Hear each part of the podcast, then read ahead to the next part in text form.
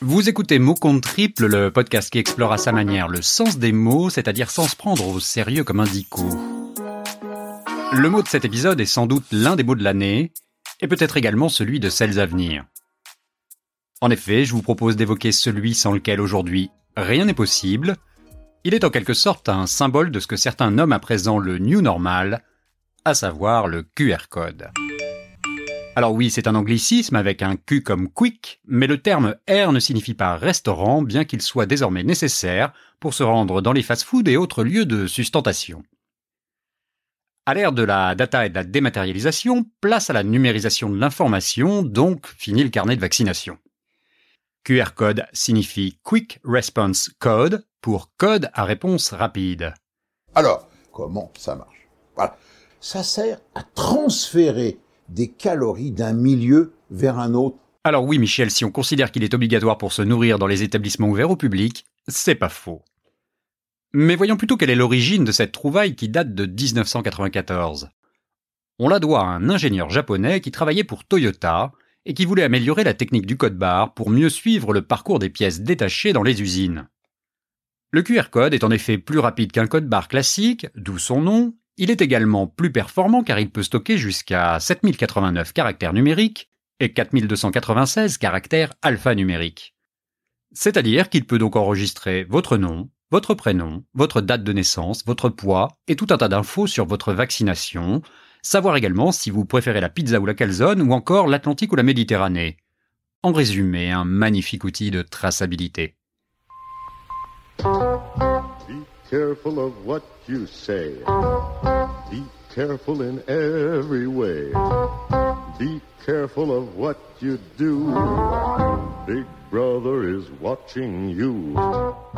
Sa forme carrée pixelisée, visuellement inspirée par le jeu de Go, me fait penser à une cible criblée de balles, comme si quelqu'un s'était lâché dessus à un stand de tir.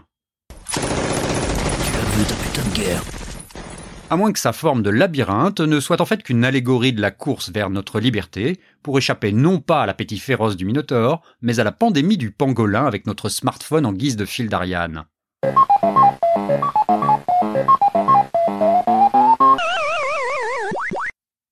Les temps changent, avant il fallait montrer patte blanche pour pénétrer certains lieux très prisés.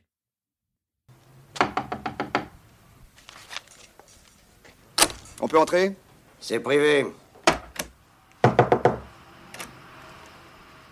Quelles sont les formalités pour faire partie du club Lâchez-moi Lâchez-moi J'ai pas bien compris. Ouvrez, on entend mal.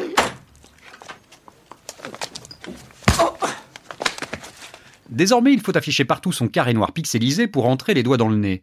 Musée, cinéma, stade, concert, restaurant, même combat, sans QR code pour prouver sa vaccination ou un récent ramonage nasal, point d'attraction.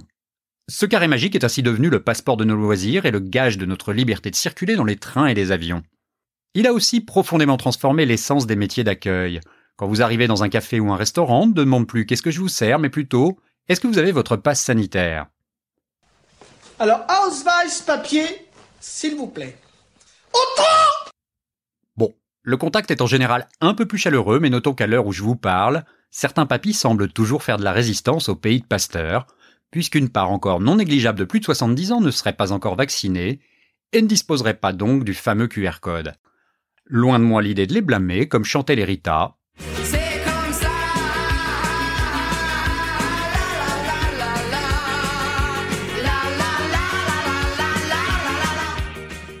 La jeunesse a semble-t-il moins d'appréhension, en témoigne par exemple cet étudiant italien qui s'est fait tatouer son QR code sur le bras pour prouver facilement qu'il était bien vacciné. Espérons pour lui qu'il n'y aura pas trop de campagnes de rappel sous peine de finir comme notre Friki Woody national qui est actuellement l'homme le plus tatoué de France et instituteur à ses heures perdues. Est-ce que ce monde est sérieux? Malheureusement oui, cher Francis. Je ne serai pas complet sans vous dire que s'il permet donc d'entrer partout ou de tracer nos allées-venues comme les pièces détachées d'une usine, le QR code est avant tout un moyen d'accès à l'information. En le flashant avec un smartphone, on peut magiquement être redirigé vers l'adresse URL d'un contenu comme un menu, sur un site internet, une vidéo ou même encore un podcast comme celui-ci. Les possibilités d'usage sont donc infinies. J'ai même trouvé en préparant cet épisode une société qui propose de graver des plaques funéraires avec un QR code renvoyant au souvenir du défunt. Le nom de l'entreprise est assez savoureux. Requiem Code.